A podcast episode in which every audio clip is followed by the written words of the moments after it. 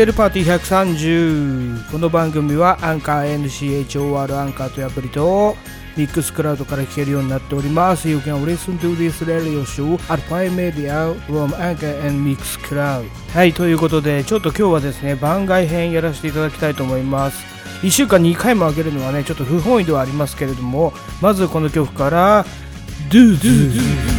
悲しみの言葉は愛は一つの言葉。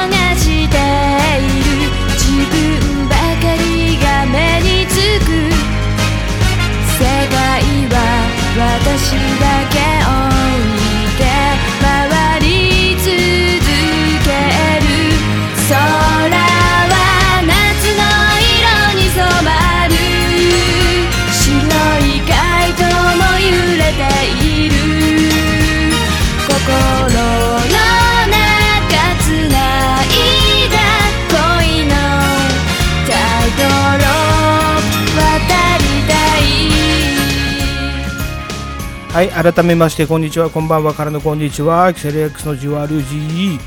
えーゴルジです。今日は一人でございます。はい、一人でですね、まあ、自宅収録ということで、えー、とやってるんですけれども、まあ、今日はですね、ちょっと休日ということで、おじさんの休日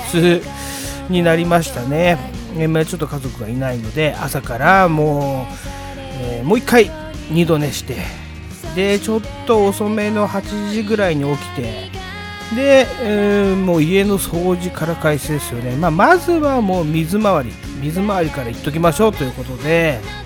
ね、いらないタオルとかバスタオルをちょん切ってですね。あ、まあ、そんな話はちょっとどうでもいいか。どういやちょっと後でちょっとしますけれども、はい。えー、となんでこの130回目をすることになったかということをちょっとご説明させていただきます。えっ、とね、結構大事なことをですね言えなかったんですよ、129回目。えっ、とね、つい、うん、とこの前あげたあエピソードになりますけれども、あちなみにこの129回目、1回失敗しましたんで、1回取り消して、はい、あのもう1回上げ直しました。ちょっとね、変な空白ができちゃって。ということで、えーあの編集ミスしました。ちょっとね、競馬の結果にとらわれすぎてですね、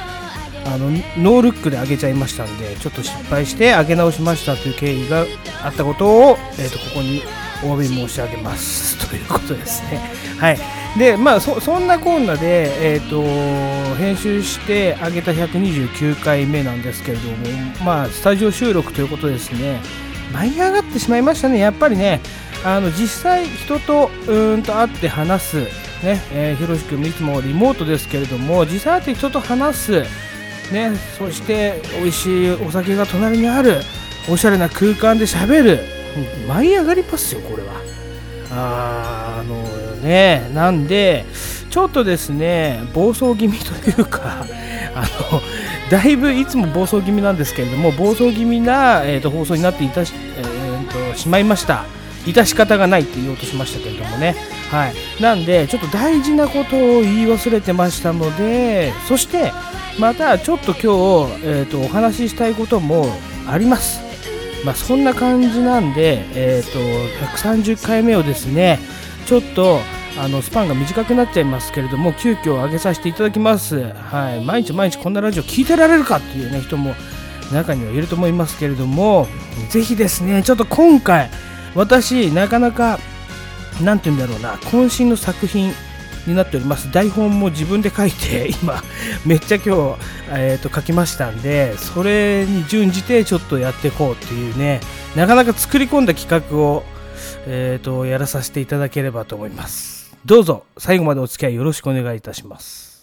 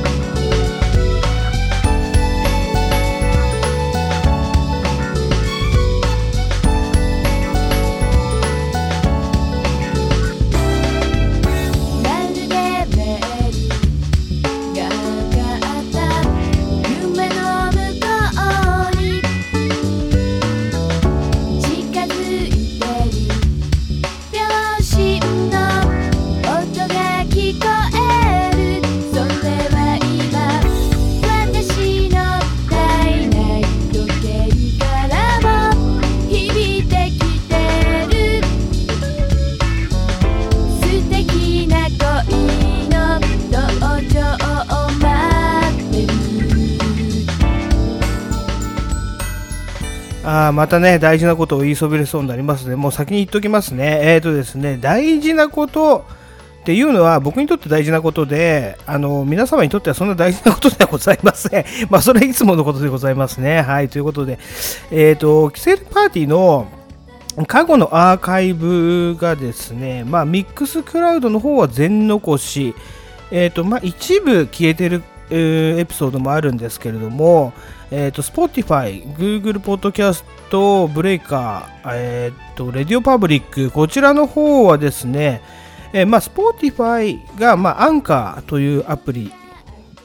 から来てるわけなんですけれども、まあ、アンカーというアプリ、えーがそういうちょっとクリエイトアプリなんですね。まあ、そこから Spotify とか Google Podcast に、えー、と配信していただくんですけれども、配信なんていうのかな配っていただくのかな なんですけれども、まあ、こちらの、まあ、規定としてですね、えっ、と、要はカーディー B と、えーなんだっけ、メガジスタリオン、あとドージャキャットあたりが一切使えなくなりましたっていうですね、えーメールが来ました。まあ、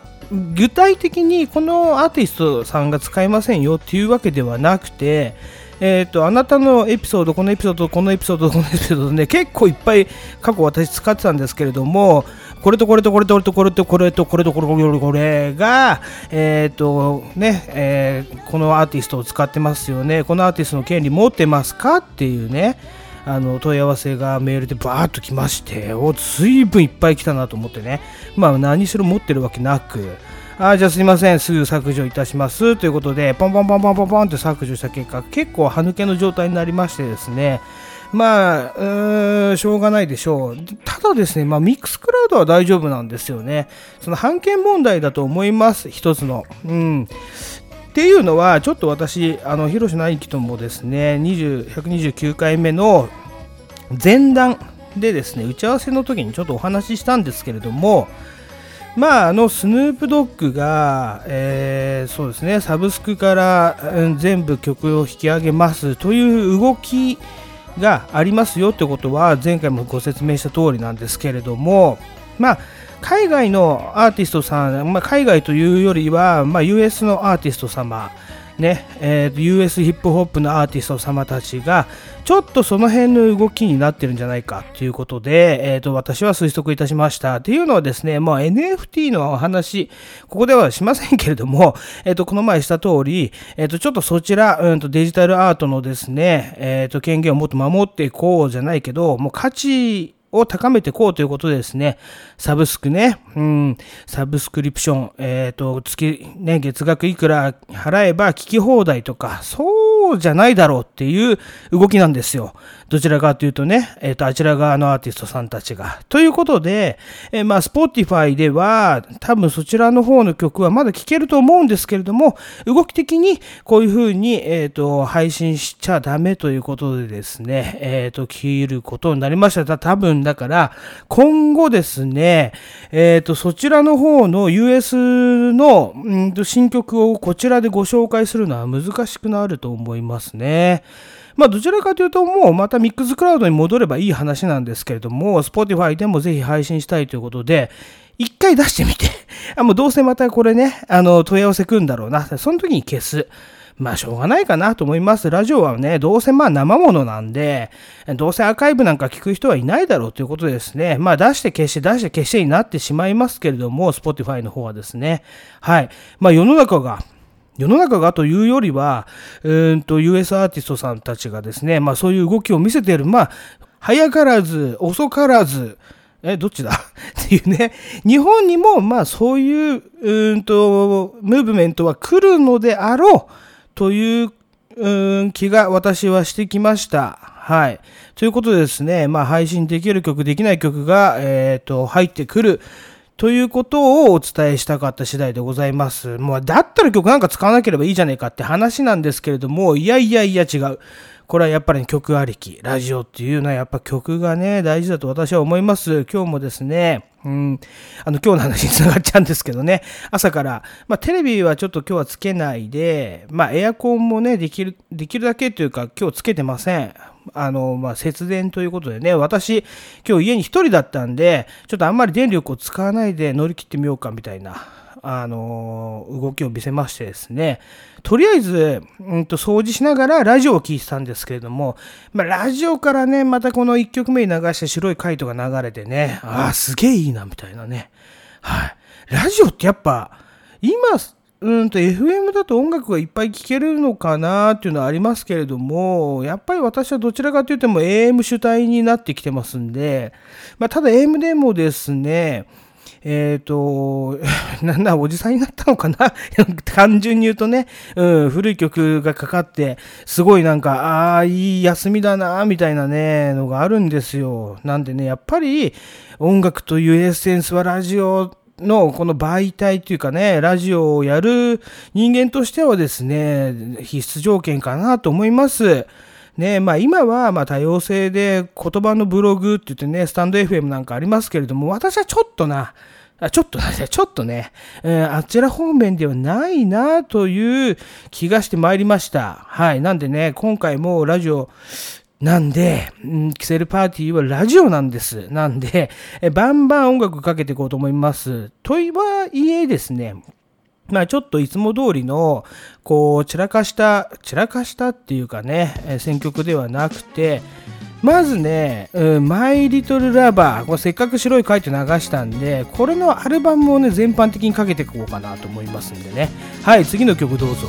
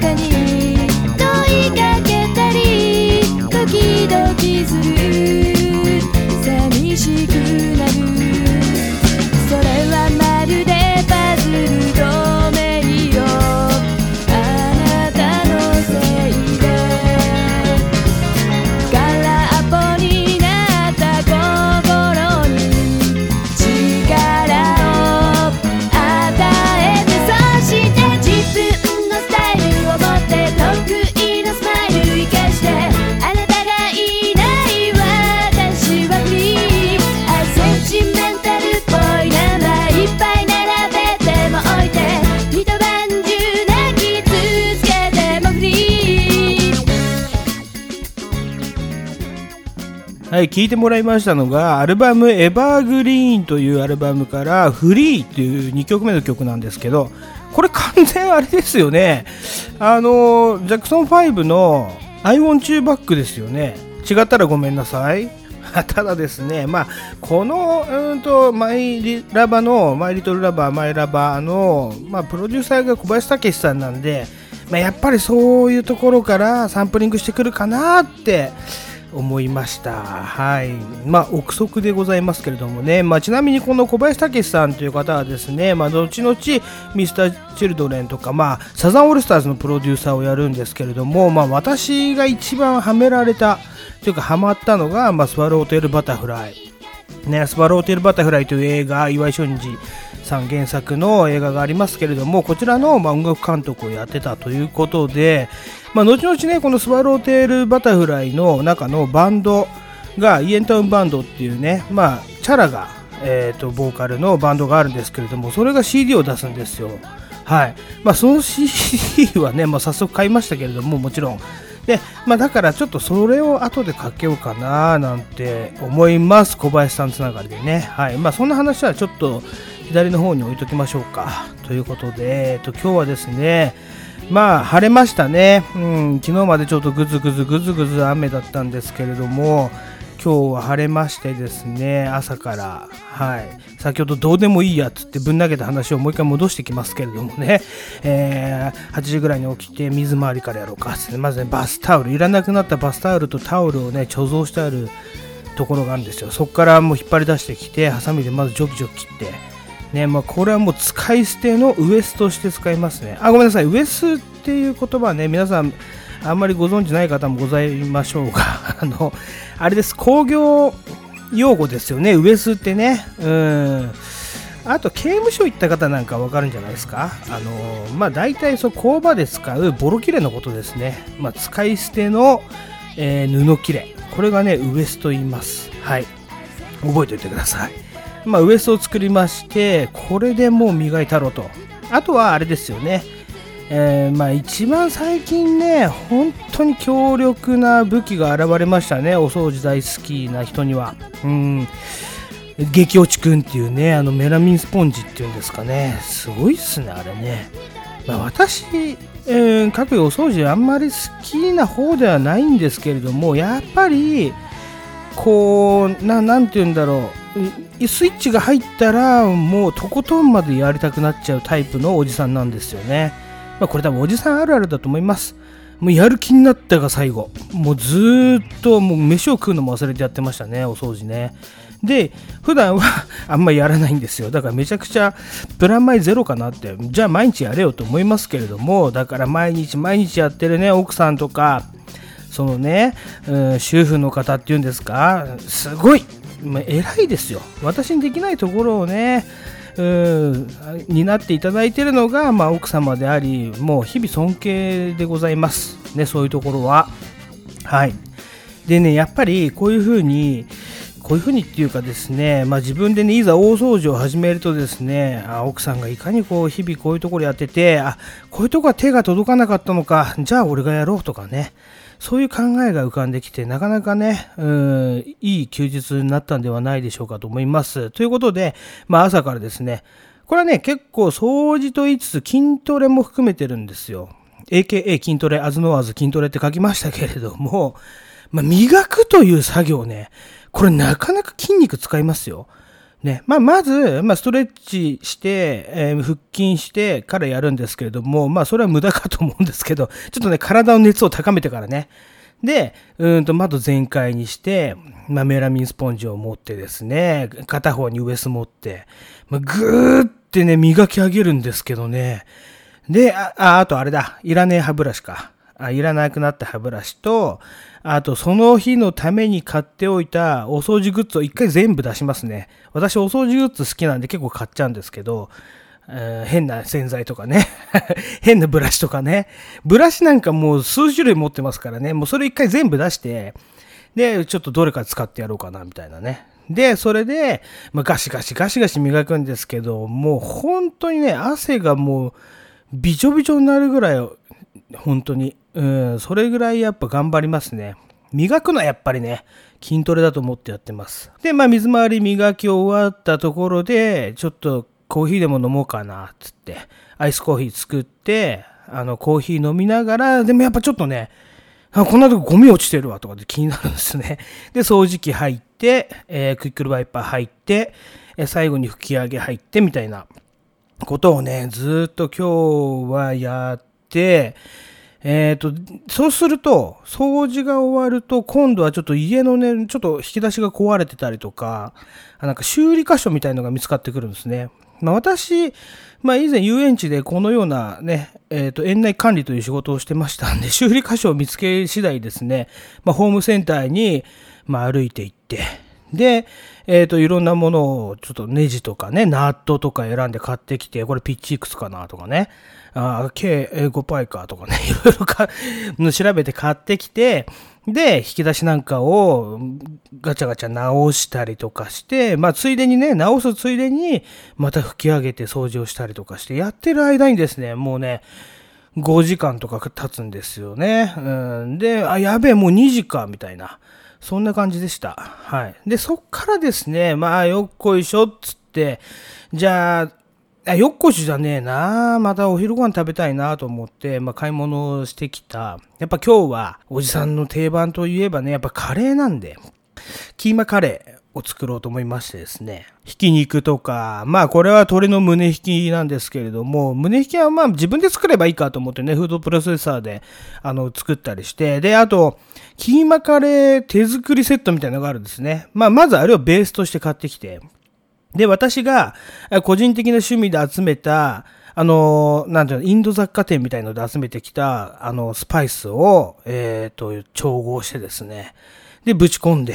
キーマカレーを 作りました。まあ、作りましたっていうかね、やっぱ今便利になりましたね。あの、なんて言うんだろうな、電気圧力釜っていうのをね、入手いたしまして、この電気圧力釜の魅力に関してはですね、あの、オードリーのオールナイトニッポンで春日さんがふんだんに語っておりますので、それをぜひ聞いてください。はい。すごいです。これでもうぶち込むだけで作れるわけですよ。いやー、やばいなと思って。まあ、その間に、えーじゃあ何しようかなって思ったんですけど、夏の常備菜っていうことでですね、やっぱりクエン酸だろう、そして梅干しであろうということで、えっ、とね、梅干しを種から全部外して、みじん切りにしまして、そして新生姜ですね。今ね、もう新生姜、もう最後の方なんで結構安くなってます。これをね、いっぱい買ってきてください。そして、えっ、と、新生姜を、まあ、みじん切りにして、そこに塩昆布、減塩の方ですね。薄い塩の方で。減塩塩昆布とごまを大量に入れるんですよ。それをぐじゅぐじゅ混ぜて、冷蔵庫で、あの、眠らせといてください。次の日になったらですね、もううまいですよ。これ何につけてもいい。豆腐につけてもいいし、まあ、パスタにあえて食べてもいいし、まあ、それこそご飯に乗せてもいいし、やっぱりね、あの、私は最近、細いパスタが好きなんで、パスタにあえて食べてますけれどもね。はい。まあちょっと、すいません。おじさんの日常をですね、語ってしまいました。もう私ね、今45歳。おじさんど真ん中のね、生活を楽しませていただいております。こうやってね、あの、休日には好きなラジオなんかしたったり、あお掃除したったり、とかね、お料理したり、で、うまいっつってね、軽く酒飲んじゃったりして。まあ、ちなみに今お酒というのはですね、まあ、金味や焼酎に炭酸そしてねちょっときび砂糖とレモン汁入れてうまいなっていうね。まあ完全ど真ん中ですね、まあ、あの健康なおじさんの生活をさせていただきますね。じゃあちょっとここでねあのそんな濃いような話になってくるのもなんなんで、えっと1曲いきましょう。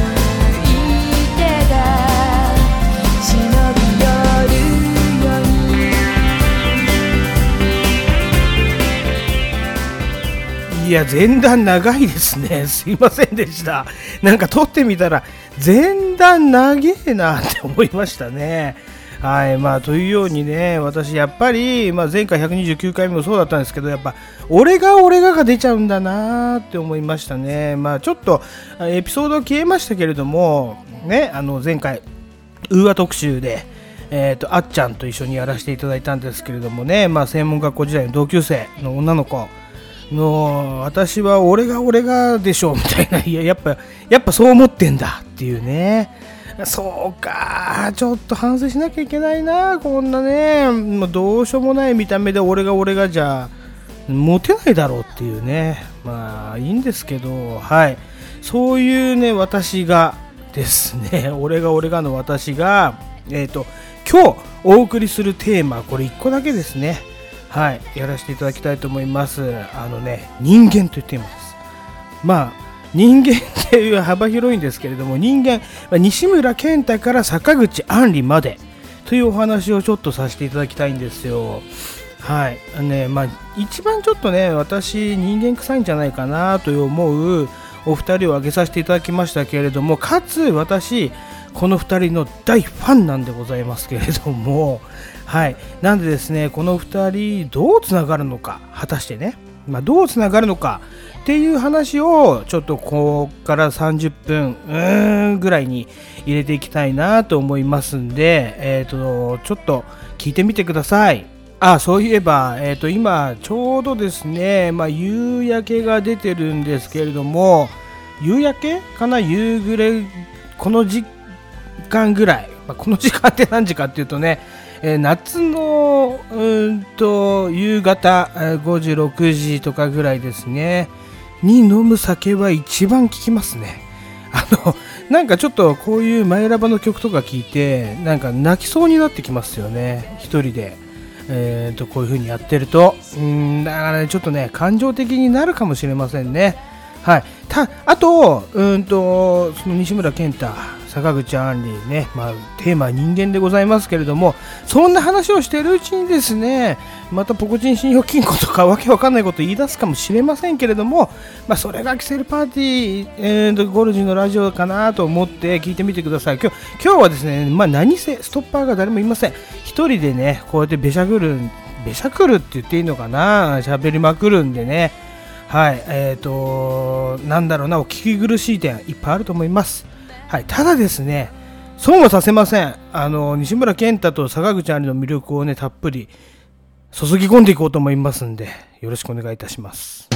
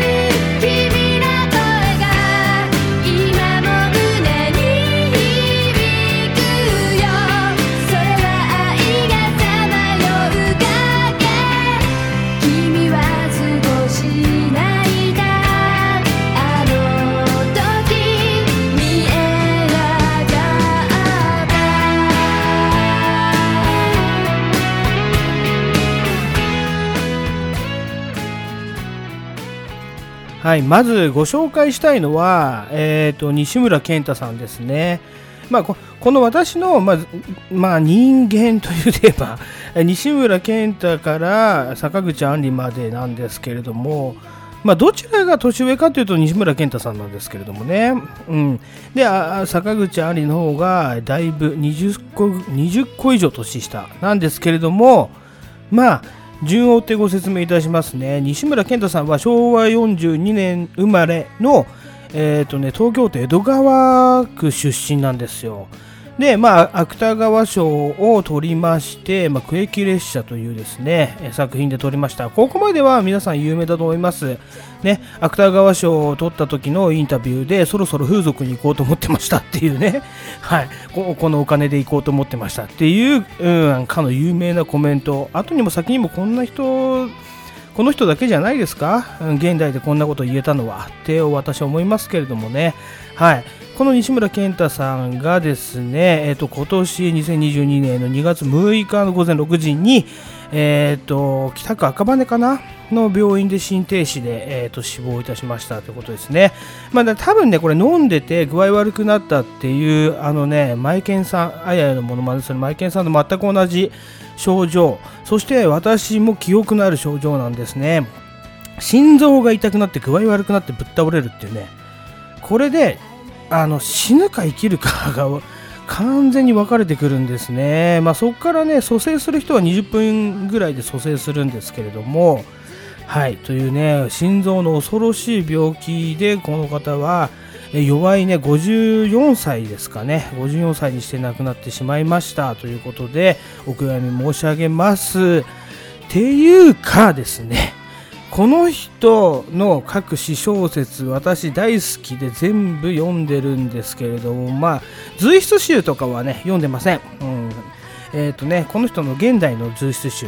は読んでないんですよ。詩小説はい自分が西村健太なんで北町寛太というね架空の人物の物語まあ本人の物語なんですけれどもこの方のね北町寛太をね追っかけて追っかけてずっと読んできてねえー、とるわけなんですけれどもこの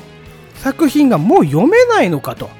さらば北町カンタ。もうカンタロスになってるわけですよ私。なんでちょっといろいろ考えるところありましてですねえー、とこのラジオをやらせていただきます。まずですね皆様、えー、と好きな芸能人誰ですか？とかねよくあのーありますよね合コンとかで。まあ、それはまあ、総じて異性のことなのかもしれないんで、私、大体こう答えてきましたね。渡辺満里奈ですとかって。あと、穴井優子って答えてきました。まあ、知らない人もいるだろうな。穴井優子は東京パフォーマンスドール、はい、あかの篠原涼子のいたっていうね、代名詞になってしまいますけれども、違うんですよ。穴井優子センターでしたからね、当時は。はい。それぐらい私、穴井優子という方にですね、小6の時に惚れまして、はい。まあ、大好きだったわけなんですけれども、あとはね、渡辺満里奈さんなんですけれども、彼女現在はですね、オールナイトニッポンミュージック10というね、番組の、え木曜日、え22時から20、4時まで2時間担当していますということで、私ね、これちょうど、えっ、と、ジムの帰りに、えっ、と、ちらっとだけ聞くんですけど、やっぱ古い曲かけますね。あの、リスナーから送られてきたカセットテープに入ってる曲とかね。そういうコーナーやってるんですよ。もう、これやばいですね。ほんとね。だって、バクの雑巾とか、皆さん多分知らないと思いますけど、バックっていうね、あの、ロックバンドのグループがいたんですよ。これもう本当に、あのーもういなくなっちゃったんだって思うぐらい。ね。の雑巾っていうね、ちょっとね、当時のね、本当に思い出が蘇るような曲なんですけれども、ぜひ YouTube でね、聴けるんで聞いてみてください。これ私ラジオからね、ずっと聞いておりました。はい。まあそんな曲がかかったりするラジオを今渡辺満里奈がやってますっていうね、まあちょっとサブ情報なんですけれども、まあそんなことはちょっと右側に置いときますけれども、とにかく好きな芸能人はっていうか、まあ著名人はって言っていただいた方が分かりやすいんですよね。そうしたらもう迷いなく坂口杏里と西西村健太さんですって答えますね。まあ異性で言うと坂口杏里。ですよ。あの、結構みんなに馬鹿にされますけれどもね、構いませんということで、まあ、言ったらその著名人の中で、一番最初に私があの好きになったのが坂口杏里さんかな。この二人の中で言うとですね、一番最初にっていうか、この二人の中だと坂口杏里さん、まあ、覚えてるのが、やっぱりそのお母さんと一緒にですね、あの、当時女子高生ぐらいだったの、17歳ぐらいの坂口杏里テレビ出て、もうなんて可愛い子がいるんだと思ってね。これちょっとギャルっぽい感じで出てきたのかな。まあ、ただね、あの目の感じとか、当時、今整形かなんかしちゃったのかわかんないけど、腫れぼったい人への目、私結構好きなんですよ。なんで、すごいドキドキしちゃったのを覚えてますね。まあ、いわゆる一目惚れってやつなんですけれども、何言ってんだ気持ち悪いなって思うかもしれませんけれどもね。まあ、でも、そのね、彼女もね、今人生いろいろで、もうことあるごとに、あの、ネットニュースに上がったりしますけれどもね。はい。うん、だから、インスタグラムやめればいいんじゃね？って思いますけど、それはちょっと違いますよね。うん。まあ、ちょっとこの辺は後で語らせていただきますけれども、はい。その坂口杏里さんの次、私がおじさんになってですね、まあ、私がおばさんにじゃなくて、私がおじさんになってですね、うーんと、今現在に至るまで、まあ、十数年、おじさんって何歳からですかね、まあ、30代ぐらいから私おじさんだなと思うんですけれども、えっ、と、十数年経ちましたけれども、まあ、その入り口の時にですね、西村健太というね、作家に出会って、実は私、区域列車ではないんですよね、最初読んだのが。ちょっと違う、うーんと、短編小説から入ったんですけれども、このもうハマりましたね。あの、彼の小説に。はい。とにかく、とにかく、この小説が、うーんと、詩小説ですね。うん、短編で読みやすいし、あとね、な、なんて言うんでしょうね。刺さるものがあったっていう一言に尽きるんですよね。はい。この西村健太さん、実はですね、先ほども、うーんと申し上げたようにですね、昭和42年、私の10個上に当たるんですけれども、え当時の恋話、あ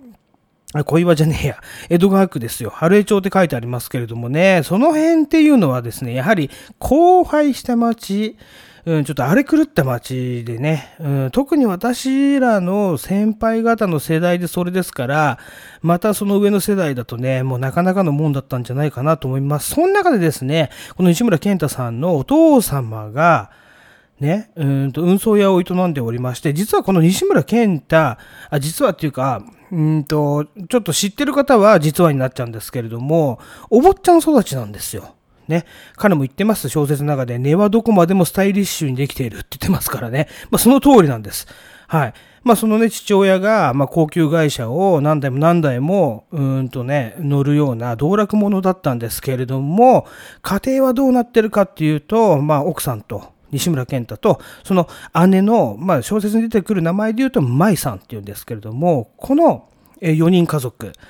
結構貧乏な暮らしをしてんですね。はい。で、後に、この父親が、後にというより、この西村健太さんが小学校の頃に、えっ、とね、ひどく卑猥な性犯罪って表してますけれども、ひどく卑猥な性犯罪を犯して、ね、初犯ながら懲役7年打たれますと。で、えーと、すぐお母さんは離婚届を出して、で、ニュースになっちゃったらしいんですよ。で、ワイドショーに面白おかしく取り上げられたため、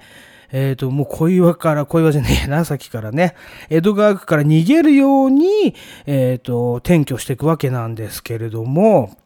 そっからですね、あのーこの中でいう北町カンタの物語が始まるわけなんですね。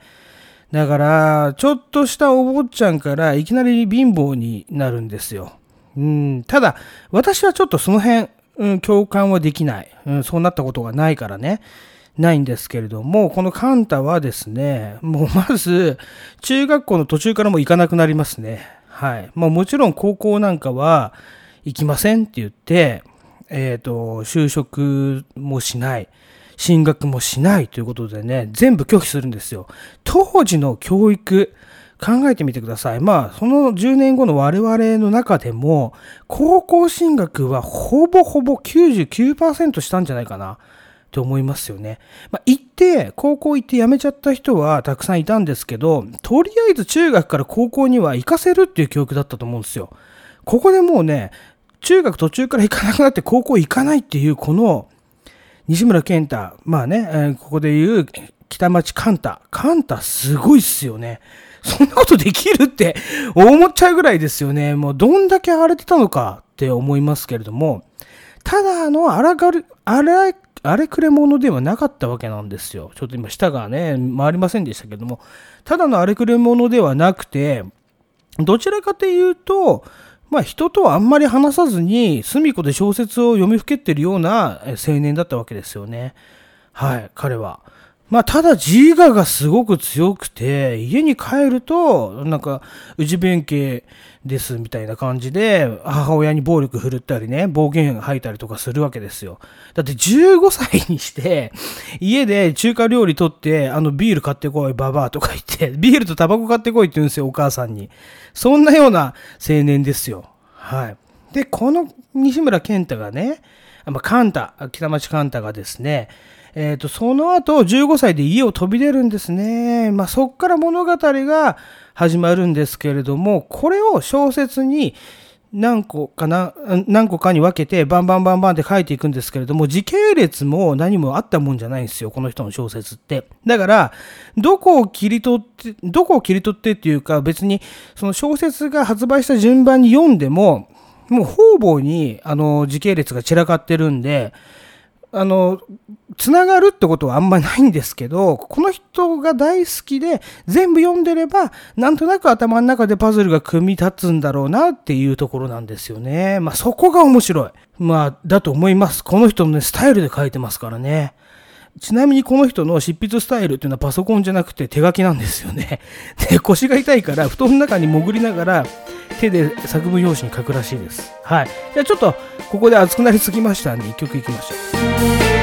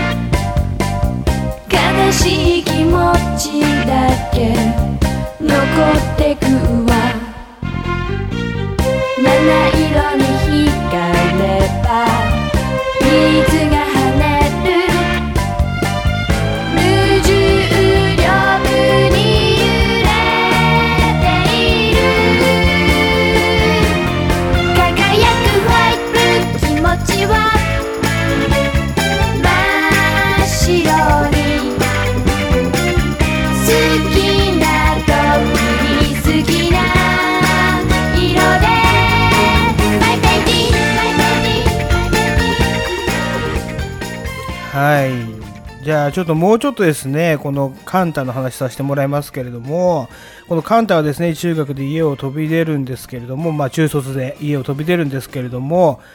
まあ何せタバコを毎日毎日すごい吸うんですよね。そして、15歳からお酒を飲んでますから、あの、最初練習って書いてあるんですけど、えーお酒をとにかく飲みますね。で、大人になってからも毎晩の晩酌は欠かさない。そして、まあ、何しろこのね、若いうちから体食感なんですよね。体もでかいんですよね。背も高いし。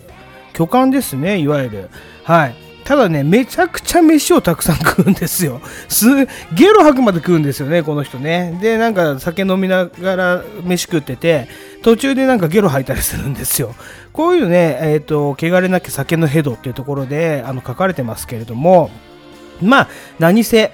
まあ、とことんまでやるのが西村健太。まあ、あごめんなさい。北町カンタ。はい。まあ、どっちでもいいですね。カンタの物語として紹介したいと思いますので、カンタで統一させていただきますね。ここからは。はい。カンタなんですけれども、うん、まあ、あとはね、どこまでも自分勝手。そしてね、酒癖がめっちゃ悪いんですよね。25歳の時に、あの、同僚ぶん殴って捕まってんですよね。はい。ねそういうところ、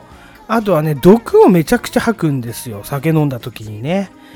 特に冷酒がやばいらしいです、この人は。はい。なんで、まあちょっとね、あの小説見てて、あの不快感を覚える方もいらっしゃるかと思いますけれども、私はね、こう非常にもう共感というかね、まあ、共鳴してしまうぐらい、えっ、と、あわかるなっていうね、箇所が多いんですよね。うん、あとは、その、区域列車でも出てきたところなんですけど、まあ、公安人足というね、うーんと、港に行って、まあ、芝浦のあたりって書いてあったから、あの辺だろうなと私も思いますけれども、あの、まあ、要は日雇いのバイトばっかりやってたんですよ、中卒で。えー一人暮らししながらね。まあ、ちなみにこの一人暮らしって言っても、家賃1万円とかね、8000円とかの3畳風呂なしのアパートに住んでて、半年ぐらい家賃貯めて全部バックれるんですけど、超面白いですよね。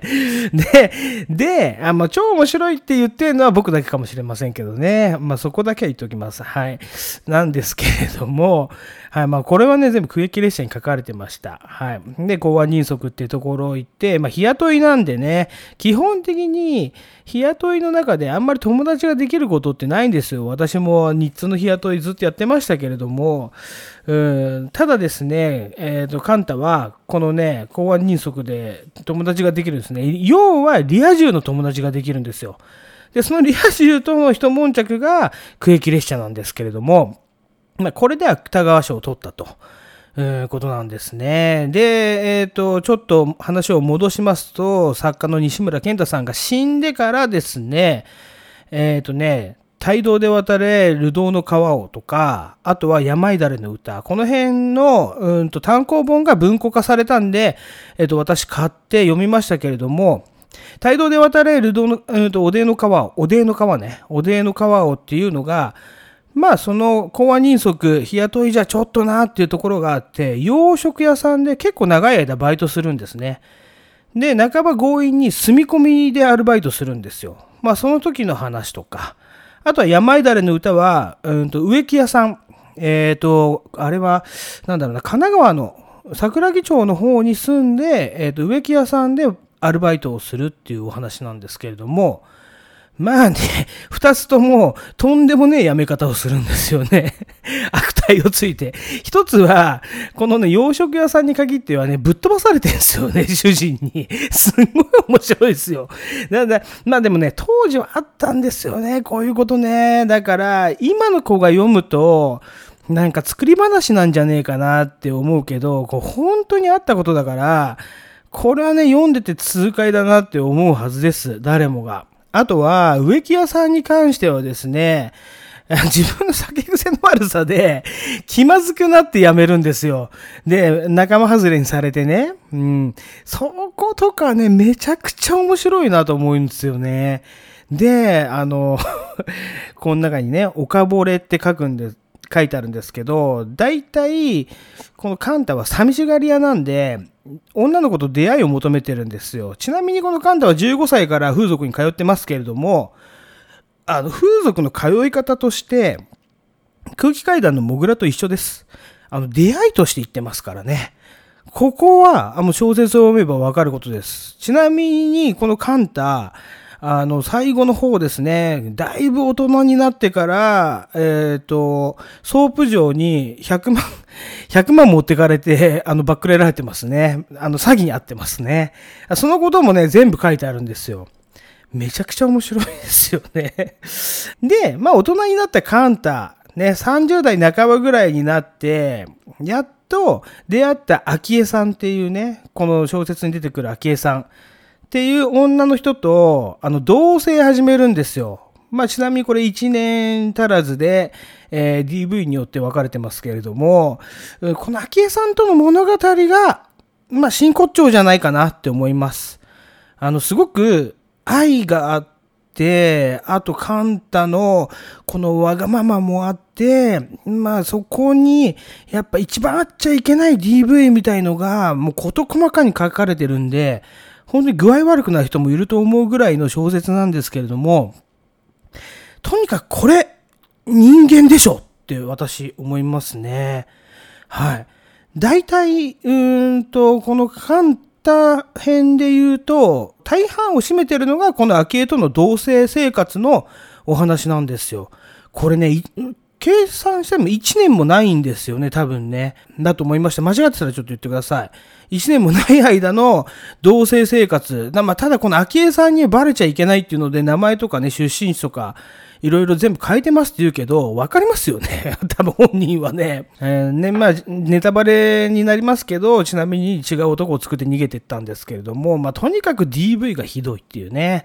まあ、そういうことも書かれております。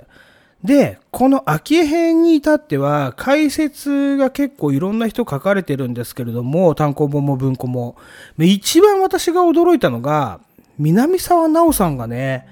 当時21歳ですよ。2010年にあの文庫本に解説を寄せてるんですよ。21歳のこのアイドル？アイドルタレントが何を書くんだろうと思ってね、私読んでみたんですけど、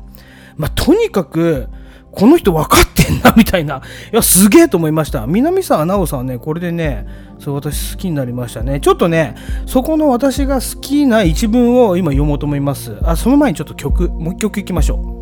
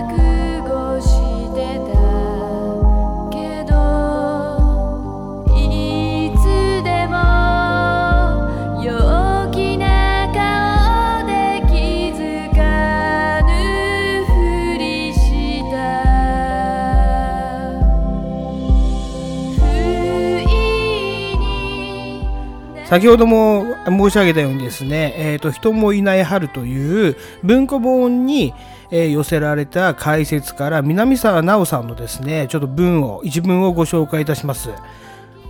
しばしメディアを通して描かれているような美しく飾られた生活とは比較のしようもなく、マイノリティを自分たちの守る輪から弾き出そうとする社会に対しての主張する何かを持っている。訴えや願いではなく存在することでの主張圧力のようなものを感じます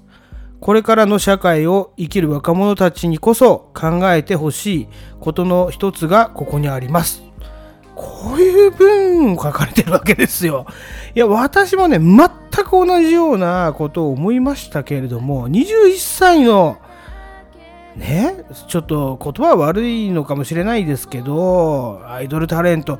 女子にこんなこと書けるかな？すごいなと思いました。この人、マジで西村小説好きなんだなと思いましたよ。ねえ、まあ、じゃあ、どこにこの西村小説の、うんといいところがあるかっていうとですね、まあ、言ったらさらけ出しなんですけれども、彼も彼で、やっぱりいろんなうんと困難に直面するたびにですね救われてたものがあるんですよ。それは何かっていうと詩小説家が書いた小説なんですよ。だから小説に救われてこの人生きてきた人なんですね。暗い三畳半の部屋にあの数冊の小説とラジオだけで生活あとタオルケットかその3点だけで生活してましたからね。なんでやっぱ小説うん。が彼を救ったっていうこともねしばし描かれているんですけれどもまあそれは何かっていうと詩小説。最初ね、えーと、田中秀光さんという方に傾倒しましていろいろ集め出すんですけれども、まあ、この人ね言ったらこうディグの仕方がすごいですね。古本屋片っ端から行くんですよ。うん。まあちょっと後々にも描かれるんですけれども、まあ田中秀光さんの後は、まあご存知藤沢製造さんなんですけれども、もうかの大正期に活躍した詩小説家藤沢製造。この人のね、死後弟子っていうんですかね、死んでるんですよ。あの孤独死してるんですけれども、公園で。投資しちゃったんですよね。で、その人のあの小説が好きすぎて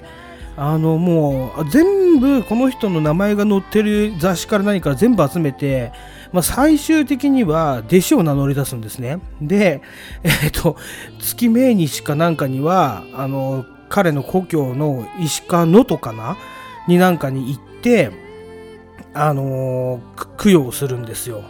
で、お寺に行ったりとかして、で、えっ、ー、と、今度藤沢製造さんの子孫の方がいないので、えー位牌とかね、もらい受けてきて、自分家にね、飾るんですよ。まあ、それが墓前生活っていう あの小説にもなってますけれども、まあ、それぐらい系統するんですよ。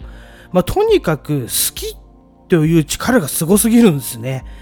集めるあの様子もすごい書いてありますけれども、まあね、インターネットのない時代ですから、チラシを頼りに、そのオークションとかに出かけていくんですけど、もうなんとか根回ししようとするんですよね。金がないくせに大金を積もうとするんですよ。その辺がすごいなと思って、やっぱこう人間力を感じちゃいますね。まあ彼のように強く生きてる人間を支えてるのもまたね、昔の強く生きてきた思想説家の人間。まあ、ただ、のたれ死にっていう言葉が合ってんのかどうかわかんないですけど、この方の表現を借りるとすれば、のたれ死になるんですけれども、うーん、まあ、孤独死されるわけなんですよ。ね。ただ、こういう人たちの生き様が、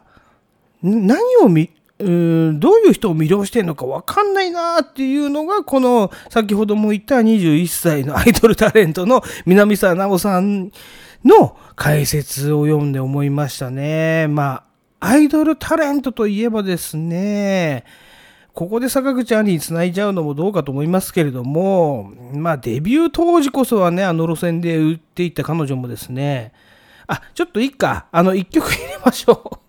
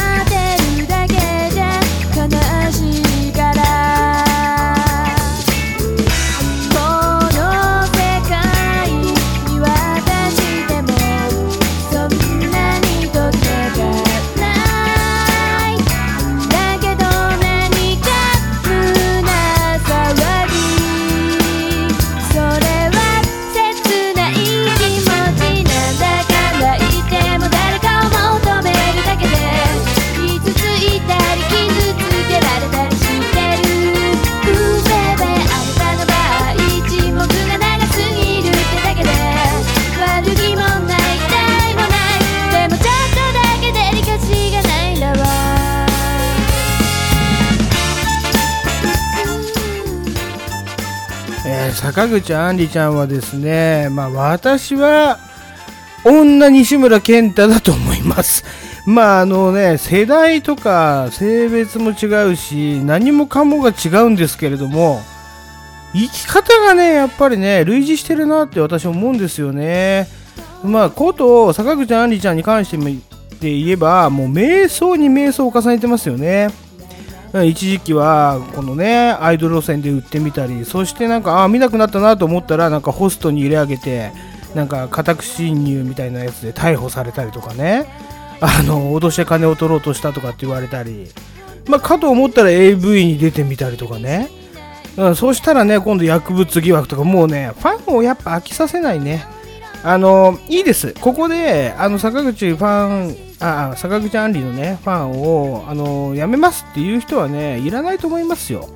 やっぱり彼女自身の、これ生き方だし、ヒストリーですから。そのヒストリーを見て、ね、微笑ましく、うん、うん、いいね、いいね って言ってるのが、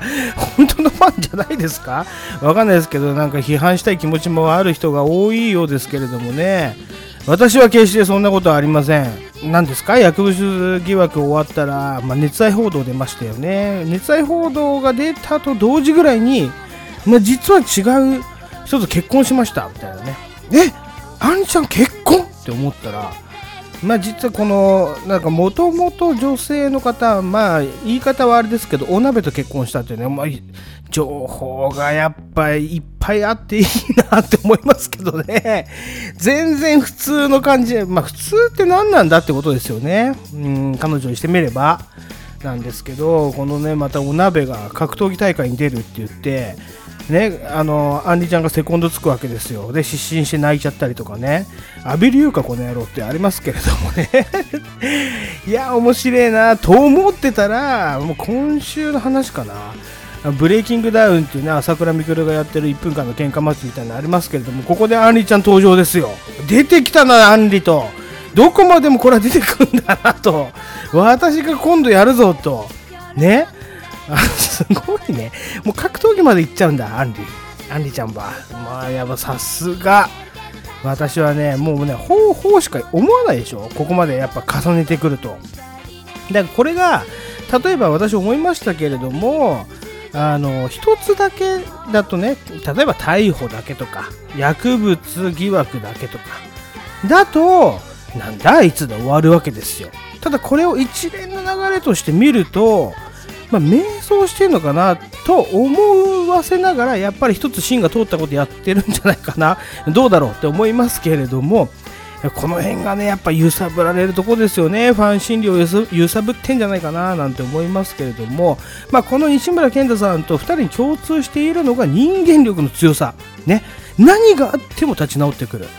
まあ、どんな失敗をしても、どんどんどんどん、あの、もうなかったかのごとくね、立ち直ってくる。こういう人たちが、まあ私は、あの、影響力があると思いますね。っていうのは、まあ何人かでもいいです。まあ、私みたいにね、ダメな人間いますよ。それ酒飲んで失敗して。ただこういう人たちの活動を見るとですね、まだ俺にも明日があるんじゃないかって思わせてくれるわけですよ。だって、そうじゃないですか。恥ずかしいこととかさ、過去失敗したことなんてみんなありますよね。でも、それをあえてさらけ出して、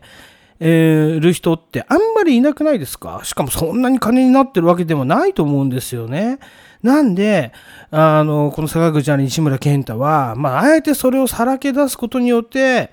うんと、人にね、人に勇気を与えるってこういうことですよ。うん。まあ、よく言いますよね。勝手になんか、どっかのスポーツ選手かなんか応援して勇気をもらってる。そうじゃない。そうじゃないと私は思います。こういう人たち、やっぱり敗者の、うんと、気持ちを分かった人たちの、あの、なんて言うんですか、生き様を見せてくれるとね、勇気をもらうんじゃないかなと思いますね。まあ、いわゆるこれは、マイノリティだけれども、え本当ですか？って思います。私はね、まあ実はサイレントマジョリティなんじゃないかな。ちょっと難しい言葉使ったから噛んじゃいましたけどね。実はみんな黙ってるけど、意外と失敗した人なんて多いんじゃないかなってことです。まあ、だからにも、うーん、こんなにね、愛する人が多いんじゃないかなと思います。特にこの時代。ね。うーん、何も言えなくなっちゃった時代ですよ。本当何も言えないです。ね。ただ、キセルパーティーではいっぱい行ってきますけれども、まあ、それは時代がいくら変わってもですね、こういう普遍的なダークヒーローは、実は世の中を救っているのかもしれないなっていうのが私の意見ですね。だからこの人間とは、まあ、西村健太から坂口杏里、坂口杏里から西村健太に流れていくんではないでしょうか。というね、熱い語りをやったら1時間超えてしまいましたんで、まあちょっとこの辺で終わろうかと思いますけれどもね。はい、音楽は全部かけられませんでしたけれども、いかがでしたでしょうか？えっ、ー、と、今日はちょっとこういう、熱い語りをしたかったんで、お話しさせていただきました。はいえーとじゃあ最後までお付き合いありがとうございましたキセル X の GRG ゴールジでしたバイセンキューエンディング